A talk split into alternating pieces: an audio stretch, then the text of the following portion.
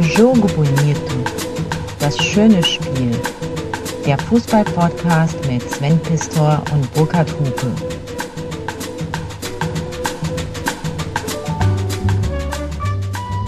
Hello, my good old Jogo fans. This is Burkhard speaking. And I'm still on the island, on the British island, unterwegs with my family. But before I left Germany, I produced this Jogo-Folge. Und es geht natürlich auch heute noch einmal um Großbritannien, um großartige Länder mit ganz bizarren Traditionen, unheimlich anrührend, unheimlich inspirierend und natürlich auch, ähm, ja, die Keimzelle des Fußballs, so wie wir ihn bis heute kennen und lieben.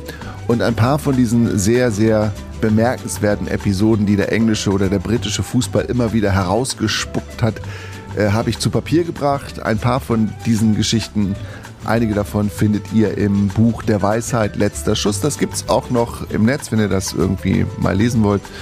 Und äh, die anderen Geschichten sind in Svens wunderbarem Fußballquiz auf WDR 2 schon zu hören gewesen, aber viele von euch haben das sicherlich äh, bislang noch nicht gehört und deshalb finden sie hier in dieser Folge noch einmal Platz und damit ihr ungefähr eine Richtung erahnt, in die das hier heute gehen soll, kommt jetzt mal die erste Geschichte oder beziehungsweise die ersten beiden Geschichten. Denn was ist im Sommer immer das Thema Nummer eins?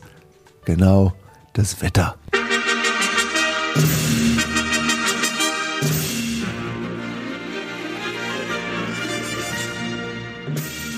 Als BBC-Reporter Bob Kingsley am Neujahrstag 1940 das kleine Stadion an der Easter Road in Edinburgh erreichte, wollte er gleich wieder umkehren. Absolut unmöglich, in diesem Nebel Fußball zu spielen. Dick wie Erbsensuppe nannte man dieses Wetter in Schottland. Doch die BBC beharrte darauf, dass das Derby zwischen dem FC Hibernian und Midlothian ausgetragen wurde. Drüben auf dem Festland warteten schließlich die britischen Soldaten auf die Übertragung im Radio, um ein bisschen Ablenkung vom Krieg gegen Nazi-Deutschland zu erhalten. Und das war noch nicht alles. Der britische Geheimdienst hatte der BBC die Anweisung gegeben, das wirkliche Wetter in der Reportage mit keiner Silbe zu erwähnen, um die Deutschen im Schutze des Nebels nicht zu einem Luftangriff auf Edinburgh zu verleiten. Man ging davon aus, dass der deutsche Geheimdienst das Spiel ebenfalls im Radio verfolgen würde. Also setzte sich Bob Kingsley auf seinen Platz und als er einen Pfiff hörte, wusste er, dass das Spiel wohl begonnen haben musste. Weder er noch irgendeiner der 14.000 Zuschauer vermochte zu erkennen, was auf dem Spielfeld geschah. Anfangs lieferten zunächst noch Laufburschen vom Spielfeldrand die eine oder andere Information beim BBC-Reporter ab. Bald versiegte aber auch diese Quelle, weil man selbst an der Seitenlinie fast nichts mehr erkennen konnte. Also erfand Bob Kingsley ein Spiel. Bei strahlendem Sonnenschein lieferten sich die Hips und die Haps ein lebhaftes Hin und Her mit wilden Duellen, waghalsigen Paraden und erstklassigen Toren. Es war ein Spektakel. Nach weit mehr als 90 Minuten verließ Bob Kingsley seinen Reporterplatz. 3 zu 3 war sein Spiel ausgegangen und er hatte keine Ahnung, wie der richtige Endstand war. Wie viele Tore wurden also im dicken Nebel von Edinburgh tatsächlich erzielt? Es waren elf. Wirklich. Die Habs hatten bei den Hips mit 6 zu 5 gewonnen. Kingsley hatte 15 Minuten länger übertragen, als er musste. Er hörte erst auf, als ihn jemand darauf hinwies, dass das Spiel längst zu Ende gegangen sei. Bob Kingsley sagte später, weil niemand etwas von diesem Spiel gesehen hatte, konnte mir auch keiner widersprechen. Der Schriftsteller und Bühnenautor Andrew Dahlmeier schrieb viele Jahrzehnte später ein Theaterstück über diese Reportage. Es heißt Playing a Blinder und es wurde live auf BBC 4 übertragen. Eine andere Geschichte, die auch vom Nebel und dem Fußball erzählt, dieses Mal allerdings nicht aus Schottland, sondern aus London. Dichte, schwere Nebelschwaden wälzten sich über London hinweg. Die Nachrichtenagenturen würden später berichten, dass das Londoner Weihnachtsfest 1937 vom furchtbarsten Nebel seit 1904 heimgesucht worden war. Und trotzdem wurde Fußball gespielt. Zum Beispiel an der Stamford Bridge. Chelsea gegen Charlton Athletic. Charlton war Spitzenreiter, auch dank eines überragenden Schlussmannes, der hieß Sam Bartram. Es stand 1 zu 1, die Tribünen waren voll besetzt, wie immer am Boxing Day. Sam Bartram war zufrieden. Seine Jungs hatten die Blauen von Chelsea jetzt fest im Griff. Bartram hatte schon seit geraumer Zeit keinen Ball mehr auf sein Tor bekommen, geschweige denn einen gegnerischen Spieler gesehen. Lag natürlich auch am Nebel, er konnte ja kaum bis zur Mittellinie sehen. Außerdem war es verdammt kalt. Teuter Sam Bartram hielt sich deshalb mit kurzen Sprints auf der Torlinie warm oder er dehnte sich an der Strafraumkante und spähte hinaus in die verschleierte Nacht. Später sagte er, ich war mächtig stolz auf meine Mannschaft, dass sie die Stamford Bridge zum Schweigen gebracht hatte. Selbst vom Shed End, der berüchtigten Südtribüne, drang kein Mucks mehr durch den Nebel. Plötzlich jedoch stand eine Gestalt im Strafraum von St. Bartram. Diese Person trug aber weder Trikot noch Fußballschuhe, dafür die Uniform eines Polizisten. Die beiden Männer sahen sich erschrocken an. Schließlich rief der Polizist, was um Himmels willen machen Sie noch hier? Wie lange also hatte Torhüter Sam Bartram ahnungslos in seinem Strafraum ausgeharrt, obwohl das Spiel vom Schiedsrichter längst abgebrochen worden war? Es waren 15 Minuten. Eine Viertelstunde lang hatte Sam Bartram das Tor eines Phantomspiels bewacht, hatte auf überraschende Konter gewartet, obwohl das Spielfeld längst menschenleer war. Niemand hatte ihm Bescheid gesagt. Man hatte ihn im Nebel schlicht vergessen. Erst unter der Dusche bemerkten seine Mitspieler, dass ihr Torhüter irgendwo verloren gegangen war und informierten die Polizei. Ja, ja, ja. Ach, ich. Es ist einfach großartig. Äh, der englische Fußball. Es gibt so viele wunderbare Geschichten. Eine Geschichte auch, die Sven und unser lieber Freund Armin Lehmann und ich zumindest an den Wänden diverser Pubs in Sunderland äh, noch nacherleben konnten oder der, der wir nachspüren konnten. Im Frühjahr oder im Spätwinter dieses Jahres war ja der 50. Jahrestag des sensationellen FA Cup Gewinns des FC Sunderland. Wir waren ja in Sunderland und haben da so eine ähm, Groundhopper Tour gemacht. Und damals hatte äh, Sunderland als Zweitligist sensationell gegen Leeds United gewonnen und hat dann also den FA Cup geholt. Und um diesen FA Cup geht es jetzt also. Der ist gewonnen, aber Labour geht ja auch in England dann weiter. Also die nächste Saison ist dann immer die nächste, ist ja klar. Stan Bowles und Tony Hazel schielten immer wieder zu dem großen Pott hinüber. Der silberne Pokal glitzerte in der späten Maisonne, an den Seiten flatterten leicht die weißen und roten Schleifen. Der FC Sunderland hatte den berühmten Cup gerade gewonnen, als Zweitligist gegen das große Leeds United. 1973 eine der besten Mannschaften der Welt. Und nun wurde die große Trophäe voller Stolz auf einem Tisch neben dem Spielfeld der Öffentlichkeit gezeigt. Alle Fans des FC Sunderland sollten davon etwas haben. Stan Bowles und Tony Hazel war das egal. Sie spielten ja nicht für Sunderland, sondern für die Queen's Park Rangers, beim Aufwärmen wetteten die beiden Profis, wem es wohl gelingen würde, den Pokal von seinem Sockel zu schießen. Stan Bowles liebte das Glücksspiel. Pferderennbahnen waren sein zweites Zuhause. Den monatlichen Gehaltscheck vom Verein holte deshalb stets seine Frau in der Geschäftsstelle ab. Das Spiel begann und Stan Bowles wusste schnell, dass er die Sache hinter sich bringen musste, weil ich sonst das ganze Spiel über an den Pokal gedacht hätte wie er später in seiner Autobiografie schrieb. Nach etwa zehn Minuten brach er deshalb einen Flügellauf kurz entschlossen ab, wendete und sprintete mit dem Ball in die andere Richtung. Vor der Haupttribüne stoppte Bowles, legte den Ball auf den rechten Fuß und traf den FA Cup aus einer Entfernung von zehn Metern, so dass dieser scheppernd auf den Boden fiel. Die Zuschauer rasten vor Entrüstung, sie brüllten vor Schmerz. Sie wollten meine Eier als Sandwichbelag, sagte Bowles später. Als er jedoch auch noch zwei Tore erzielt und einen unberechtigten Platzverweis für einen Spieler des FC Sunderland provoziert hatte, war der Ofen aus. Die Zuschauer stürmten den Platz und Bowles mit Panik in die Kabine. Um welche Summe, natürlich im britischen Pfund, hatten Stan Bowles und Tony Hazel wohl gewettet? Es waren nur 50 Pfund. Damals vielleicht 200 Mark. Die Reparatur des verbeulten FA Cups wurde ungleich teurer. Das Spiel zwischen Sunderland und Queen's Park wurde übrigens nach 40 Minuten fortgesetzt. Auf dem Buchcover der Autobiografie von Stan Bowles ist eines der berühmtesten Fotos der englischen Fußballgeschichte zu sehen. Es zeigt Bowles, wie er im eigenen 5-Meter-Raum eine Zeitschrift für Pferdewetten studiert, während seine Mitglieder die Ecke der gegnerischen Mannschaft erwarten. Ich habe dieses Buch natürlich und es ist fantastisch.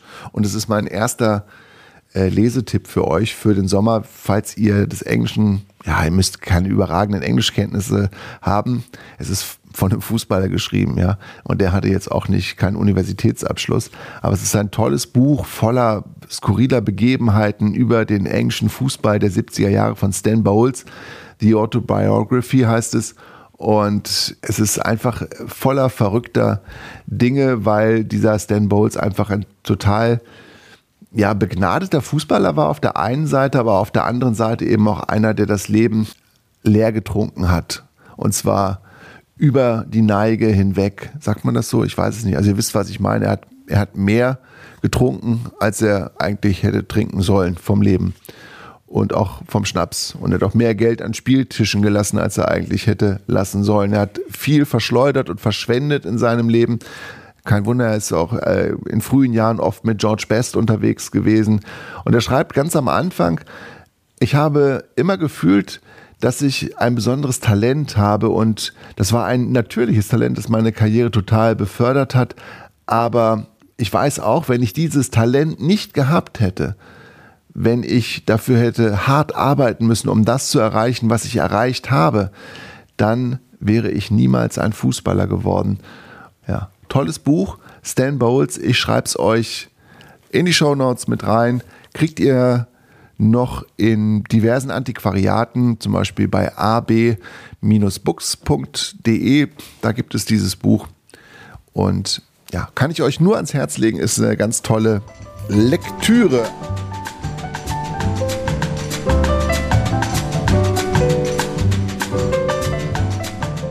Wir kommen jetzt zu einem Jogador, der wirklich äh, sich schon sehr verdient gemacht hat. Um Jogo Bonito, der uns regelmäßig geschrieben hat, der einen ganz wichtigen Job ausübt, der nämlich als Mitarbeiter der Gesellschaft für technische Zusammenarbeit in aller Welt unterwegs ist, um in Regionen dieser Erde, wo es den Menschen einfach nicht gut geht, weil sie einfach auch nicht die Voraussetzungen für ein gutes Leben haben, dafür zu sorgen, dass sich daran etwas ändert. Er war lange Zeit jetzt in Pakistan, hat schon viel gesehen von der Welt.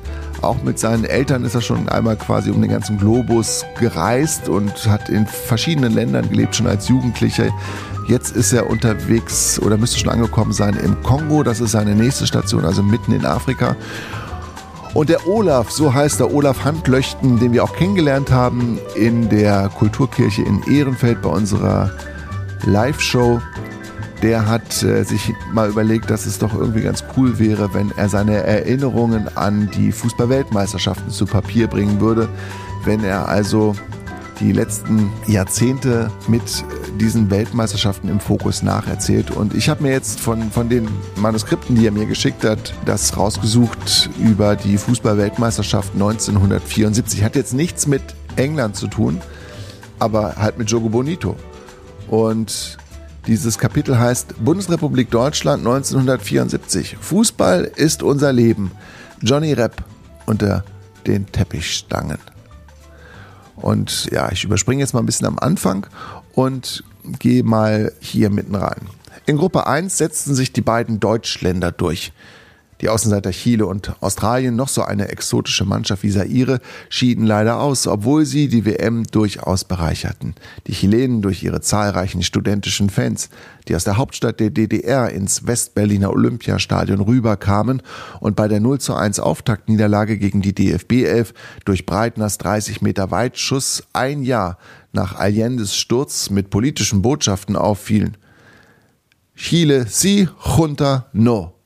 Und die Männer aus Down Under schlugen sich bei der Niederlage gegen Helmut Schön etwas schwerfällig ins Turnier findende Truppe achtbar aus der Affäre. Ein deutscher Auswanderer namens Manfred Schäfer von Beruf Milchmann hatte es als Vorstopper in die australische Nationalmannschaft geschafft. Gerd Müller gelang gegen ihn nur der Treffer zum 13-0 Endstand per Kopf kurz nach der Halbzeit, woraufhin die DFB 11 in den Verwaltungsmodus umschaltete und vom Hamburger Publikum gnadenlos ausgepfiffen wurde, was den Kaiser persönlich beleidigte. Er untermauerte dies mit deutlichen Gesten ans gemeine hanseatische Volk, das das vorzeitige westdeutsche Weiterkommen nicht honorierte. Erstaunlich, dass Beckenbauer später seine Bundesliga-Karriere ausgerechnet beim Hamburger SV beendete. Die DDR hingegen hatte gegen die Chilenen nur ein 1 zu 1 Unentschieden geschafft, so dass Westdeutschland ein Remis im abschließenden deutsch-deutschen Duell genügt hätte, um die Gruppe zu gewinnen. Es kam bekanntlich anders. Sparwassers 1 zu 0 Siegtor für die DDR im Hamburger Volksparkstadion bedeutete, dass der Klassenfeind, die Zone, Gruppensieger wurde. Mit der Konsequenz, dass die Bundis die deutlich leichtere Finalrundengruppe erwischten, während Ostdeutschland auf Brasilien, Argentinien und unsere niederländischen Nachbarn traf. Jetzt kommt's. Die Holländer waren eindeutig die beste Mannschaft der WM. Football total hieß, dass alle Spieler permanent auf alle Positionen rotierten. Nominell bestand die Sturmreihe aus dem alle überragenden und überall zu findenden Johann Cruyff, Rob Rensenbring auf links und Johnny Repp auf rechts. Aber auch die famose Mittelfeldreihe mit Van Hanechem, Jansen und vor allem Neskens war enorm torgefährlich tauschte aber auch häufig ihre Position mit den soliden Verteidigern Surbier, Reisbergen, Hahn und Kroll. Einen Torwart brauchten die Niederländer eigentlich gar nicht. Da stand Jan Jongbloot im knallgelben Sweater. Er trug bezeichnenderweise die Rücknummer 8 und keine Handschuhe, weil er eh nichts zu tun hatte. Bis zum Finale gegen die DFB 11 kassierte Jongbloot genau ein Tor. Es war ein Eigentor von Rüd Krohl beim überzeugenden letzten niederländischen Vorrundensieg, einem 4 zu 1 gegen Bulgarien. Alle Partien waren für mich Heimspiele, weil sie mit einer Ausnahme bei Oma zu Hause in der Münzstraße stattfanden. Mein kleiner Bruder Henk interessierte sich nicht für Fußball. Mama besuchte Leute aus ihrer Schulzeit und Papa war schon in Brasilien. Meistens schaute ich also allein oder mit Oma. Olaf, früher hat man gesagt, Ecke ist ein halbes Tor. Sagt man das heute auch noch? Hinterm Tor war ein schöner Rasen mit Teppichstangen, die sich perfekt als Tore eigneten. Henk wurde von mir ab und zu gezwungen, das gerade Erlebte nachzuspielen wenn er als Torwart nicht genauso wie Masukiewicz vergeblich hinter Johnny Rapps Kopfball zum 1 zu 0 für die Holländer gegen Uruguay herhechtete, musste die Szene wiederholt werden. Aber die Szene konnte nur mit einem Tag Verzögerung nachgespielt werden. Denn Holland gegen Uruguay war mein einziges Auswärtsspiel bei Onkel Walter im Zeller Stadtteil Kleinhehlen. Rauch- und Biergerüche in einem kleinen, ausschließlich von Männern besetzten Wohnzimmer. Ein Umfeld, das Autor und Fußballfan Frank Gosen in seinem Roman Liegen lernen beschrieben und Henk später sinngemäß verfilmt hat. Zwar auch ein Erlebnis, aber wie gern wäre ich 1974 im nur 40 Kilometer entfernten Niedersachsenstadion in Hannover live dabei gewesen. Bei dem Spiel waren zwar 30.000 Fans aus Holland, Karten hätte es aber trotzdem noch gegeben. Viele Spiele waren bei weitem nicht ausverkauft. Man wäre einfach am Tag des Spiels zum Kassenhäuschen gegangen und hätte sich eine Eintrittskarte geholt. Die billigste für 10 Mark. Unglaublich. Leider nahm mich aber niemand mit. Und nach Hannover durfte ich als knapp Zehnjähriger alleine noch nicht fahren. Rep markierte kurz vor dem Abpfiff auch noch den 2 0 Endstand. Da saß ich aber schon im Bus zurück zu Oma, hatte es also gar nicht gesehen. Egal, am nächsten Tag warteten schon die Teppichstangen. Und von dieser Art hat der Olaf schon ein paar Kapitel geschrieben. Ich lese das total gerne, weil es mich komplett reinzieht ins Jahr 1974. wer diese WM schon bewusst miterlebt hat, wer das Glück hatte, dem werden jetzt sicherlich ganz viele Bilder wieder von einem Ort zum anderen durch den Kopf schießen. Olaf, vielen Dank dafür. Die ganze Geschichte ist jetzt hier ein bisschen zu lang, aber ich bin mir ganz sicher und bin ganz zuversichtlich, dass spätestens zum 100-jährigen der Fußballweltmeisterschaft, also 2030, es einen Verlag geben wird, der alle Weltmeisterschaften aus deiner Feder veröffentlichen wird. Also das hoffe ich mir, äh, hoffe ich mir zumindest und das wünsche ich dir auch, weil ich finde, dass diese Geschichten das absolut verdient hätten. So, bereits veröffentlicht wurde und damit kehren wir wieder zurück nach England. Ich habe noch einen zweiten Literaturtipp für euch und zwar von J.L. Carr, wie die Steeple Cinderby Wanderers den Pokal holten. Seine fiktive Geschichte über einen kleinen Verein aus der Provinz, der davon träumt, ein einziges Mal in seiner eigentlich ereignislosen Vereinsgeschichte ins Wembley Stadion einzuziehen und den großen FA Cup zu holen. Und es ist ein großartiges Buch, das kann ich euch sagen. Wenn ihr so wie ich ähm, im Urlaub nach England geht oder nach Schottland oder irgendwie auf die Insel kommt, ist das ein kleines, wunderbares, handliches Buch mit knapp 200 Seiten voller skurriler Persönlichkeiten. Da ist ein Doktor der Philosophie, der auftaucht, ein ehemaliger Profifußball. Spieler, ein gescheiterter Theologiestudent und die alle leben also in einem kleinen Dorf, das sich in Yorkshire befindet und umgeben ist von Hochmooren, also auch eine ziemlich unwirkliche Atmosphäre. Und all diese Außenseiter haben eben und leben diesen großen Traum, dass sie einmal ähm, zum ganz großen Griff an den Pokal kommen wollen. Und äh, ja, da gibt es natürlich viele Abgründe, viele Träume, die sich erfüllen, manche erfüllen sich nicht. Und der Titel nimmt es ein bisschen vorweg, also wie die Steeple Cinderby Wanderers den Pokal holten. Dass sie es am Ende schaffen, ist eigentlich gar nicht so wichtig. Der Weg dahin ist einfach so skurril und wunderbar. Der Guardian hat über dieses Buch geschrieben, Cars Stärke ist die leise Wehmut, die selbst in den komischsten Szenen mitschwingt. Und das kann ich nur bestätigen. Also erschienen im Dumont Buchverlag lege ich euch ans Herz und stelle ich in die Show Notes, wie die Steeple Cinderby Wanderers den Pokal holten. Eine Literaturempfehlung von mir. Ein bisschen Literatur von mir gibt es noch zum Abschluss dieser Serie. Und ah, jetzt überlege ich gerade, ich habe ja noch ich habe ja noch, ich habe ja noch, habe ich noch ein paar Mails, die ich lesen muss. Ja, ich habe noch was. Und zwar von Michael Zensen. Die muss ich unbedingt noch vorlesen. Der Michael hat nämlich geschrieben, dass er als Amateurexperte, in Anführungszeichen gesetzt, bei uns bei Jogo Bonito noch das ein oder andere dazulernen kann und stellt dann aber auch im weiteren Verlauf seiner Mail die ein oder andere wusstet ihr eigentlich Frage. Wusstet ihr, beide eigentlich, dass Viktoria Köln zwei Europapokalspiele gegen Ferencváros Budapest ausgetragen hat. Trainer war ein gewisser Hennes Weißweiler. In der Startelf standen unter anderem Erich Ribbeck, Jürgen Sundermann, Willibert Krämer sowie Karl-Heinz Rühl. Die Viktoria schied nach einem Hinspielsieg im Höhenpark vor 18.000 Zuschauern leider im Rückspiel in Budapest aus. Michael wusste ich nicht. Oder, dass der erste FC Saarbrücken bis heute der einzige deutsche Club ist, der in einer K.O.-Runde beim AC Mailand gewonnen hat. Mit 4 zu 3 im Giuseppe Meazza Stadion im Europapokal der Landesmeister. Michael wusste ich nicht. Auch der Wuppertaler SV in den 70ern oder Rot-Weiß Essen spielten mal europäisch. Es wäre sehr interessant, mal mehr hierüber zu erfahren. Wäre das nicht etwas für eine Folge? Ja, wäre es. Also deutscher Außenseiter im Europapokal könnte diese Folge heißen. Finde ich super und ich glaube, Sven hat da auch Bock drauf. Also kommt bei uns auf den sogenannten Machen wir mal. Stapel kann dir aber noch nicht sagen, wann das sein wird. Und der Michael fragt dann auch noch, hattet ihr schon mal eine Folge über die Oberligen?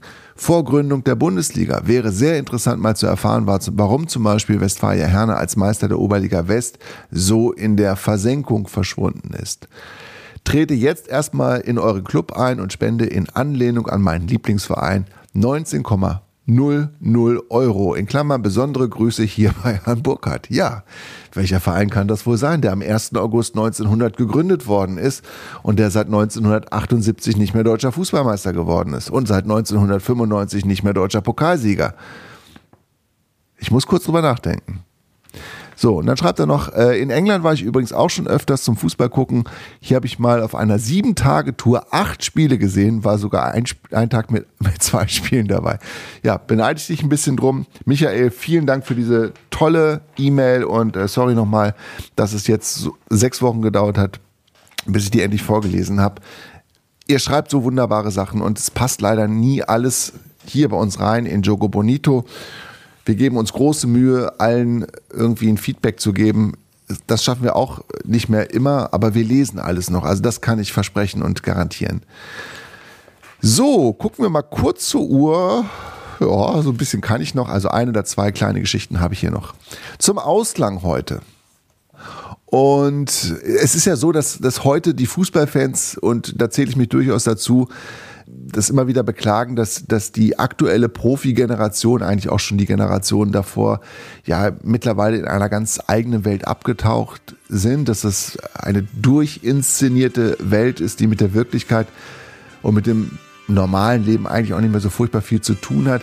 Das war natürlich und zum Glück mal anders, äh, vor allen Dingen in den 70er Jahren. Und äh, da wurden Fußballer zu Recht, wie ich finde, immer auch noch als Rockstars zum Teil gefeiert, weil sie sich eben auch wie Rockstars aufgeführt haben und wie sie auch, weil sie auch wie Rockstars gelebt haben. Und jetzt kommt also die Lebensgeschichte äh, von einem meiner absoluten englischen Lieblingsfußballer.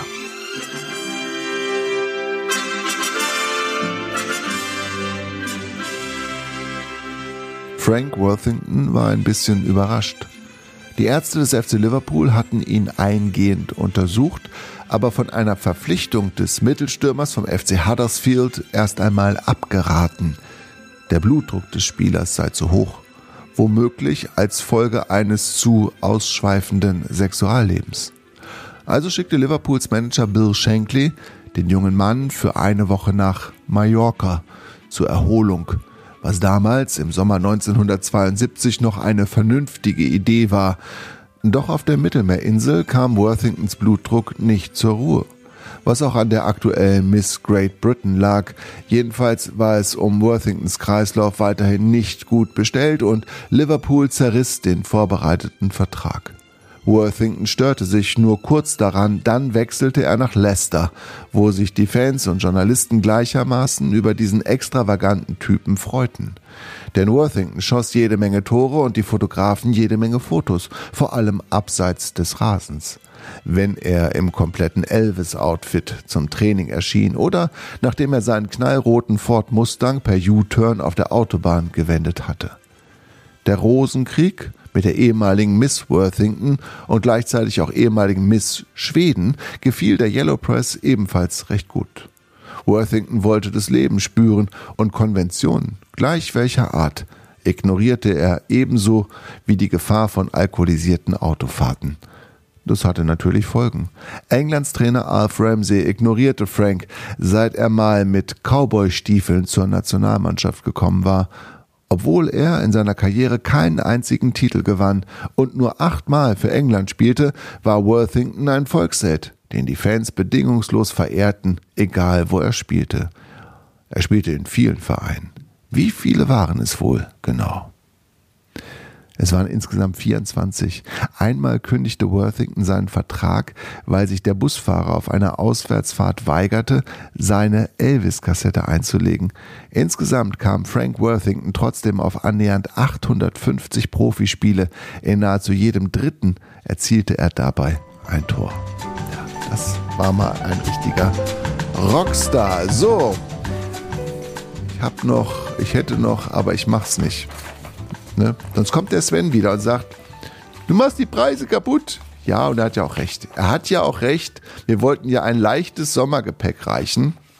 Und deshalb gibt es jetzt noch eine Geschichte zum Schluss. So, noch eine Geschichte aus England natürlich.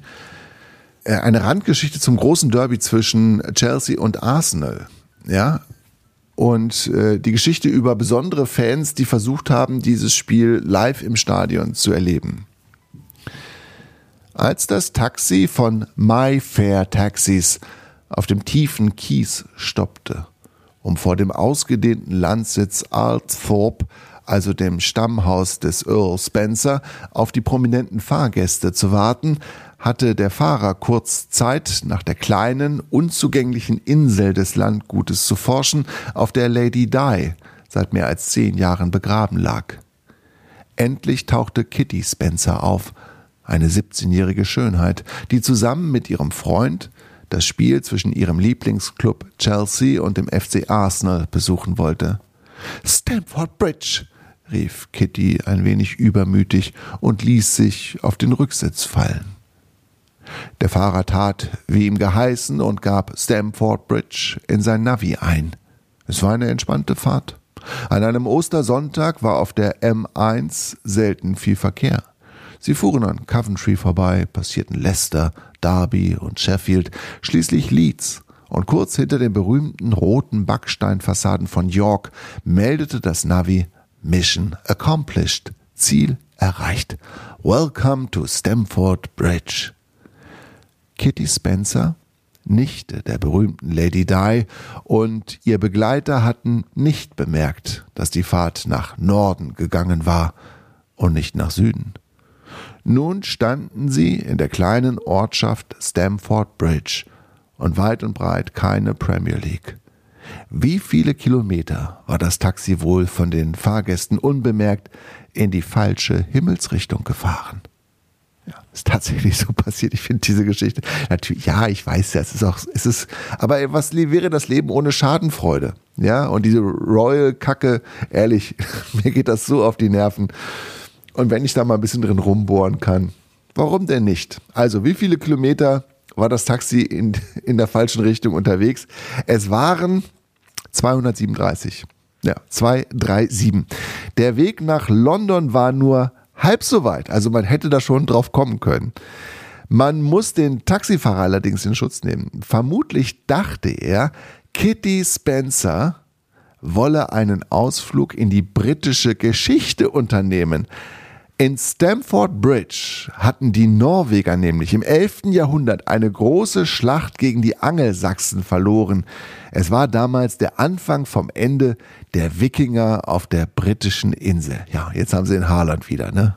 Ja, so kann sich Geschichte eben auch anders wiederholen. Übrigens, Chelsea verlor das Derby gegen Arsenal durch einen Doppelschlag von Robin van Persie mit 1 zu 2. Liebe Leute, das war's von mir. Vielen Dank für eure Unterstützung. Kommt in den Club de Jogadores, unterstützt unsere Arbeit und äh, helft so gut und so viel wie ihr könnt, damit dieses äh, Kleinod unter den Fußball-Podcasts noch lange weiterleben kann. Oder ja, wenn ihr Bock habt, kommt uns besuchen. Live-Show in Bochum im Bahnhof Langendreher. Ich hoffe, es gibt dann, oder eigentlich hoffe ich es nicht, eigentlich hoffe ich, dass es schon ausverkauft ist, aber vielleicht gibt es noch Karten. Das kann ich jetzt in diesem Augenblick nicht sagen, denn ähm, der Podcast, den ich jetzt aufgenommen habe, wird ja erst in ein paar Wochen ausgestrahlt. Aber guckt einfach mal nach in den Show Notes. Vielleicht gibt es ja noch drei oder vier Karten für den Bahnhof Langendreher. Und äh, die Veranstaltung ist am 30. November. Und genau so gespannt und vorfreudig erwarten wir äh, das Podcast-Festival des Bayerischen Rundfunks in Nürnberg. Da treten wir Mitte Oktober auf in einem Sendesaal, Sendesaal des Bayerischen Rundfunks in Nürnberg. Infos dafür auch hier in den Show Notes wenn ihr uns im süddeutschen Raum hört und wenn ihr Zeit habt, das müsste eigentlich auch bei euch die Zeit der Herbstferien sein, dann kommt doch mal vorbei. Es ist für uns der erste Aufschlag auf fremden Terrain, wenn man so will, außerhalb von Nordrhein-Westfalen. Wir sind da schon ein bisschen aufgeregt, wenn ich ganz ehrlich bin und hoffen, dass die Bude da genauso voll wird wie bei uns hier in Nordrhein-Westfalen. Und wenn wir das hinkriegen, dass wir auch da das Ausverkaufsschild nach draußen an die Tür hängen können, dann ganz sicher kommen wir demnächst auch bundesweit zu euch und werden da immer mal versuchen, in allen Himmelsrichtungen aufzukreuzen, um euch einfach vor Ort kennenzulernen. Denn wir merken es ja an den Mails, ihr habt Bock, mit uns in Kontakt zu treten, uns beim Fußball und beim Reden über Fußball zuzuhören, uns selbst Geschichten zu erzählen und zu schreiben. Wir finden es großartig, der Austausch wird immer intensiver, wird immer umfänglicher. Seht es mir nach, wenn ich nicht mehr jede E-Mail äh, beantworten kann. Ich schaff's einfach nicht. Ich habe auch einfach noch drei Kinder in den Sommerferien und das ist dann einfach ist einfach nicht zu machen. Aber ich lese sie noch alle und ich lese sie alle mit großem Vergnügen. Auch die kritischen. Viele sind es nicht, aber der eine oder andere kommt ja auch mal mit einer kritischen äh, Bemerkung um die Ecke. Liebe Jogadores, ich wünsche euch weiterhin einen wunderbaren Sommer, wo immer ihr uns zuhört, wo immer ihr jetzt gerade steckt. Bleibt gesund und tankt Kraft für das, was im Jahr noch auf uns wartet. Bis bald. Servus and goodbye, as we say in Briten. Euer Burkhard. Jogo Bonito. Das schöne Spiel. Der Fußball-Podcast mit Sven Pistor und Burkhard Hupe.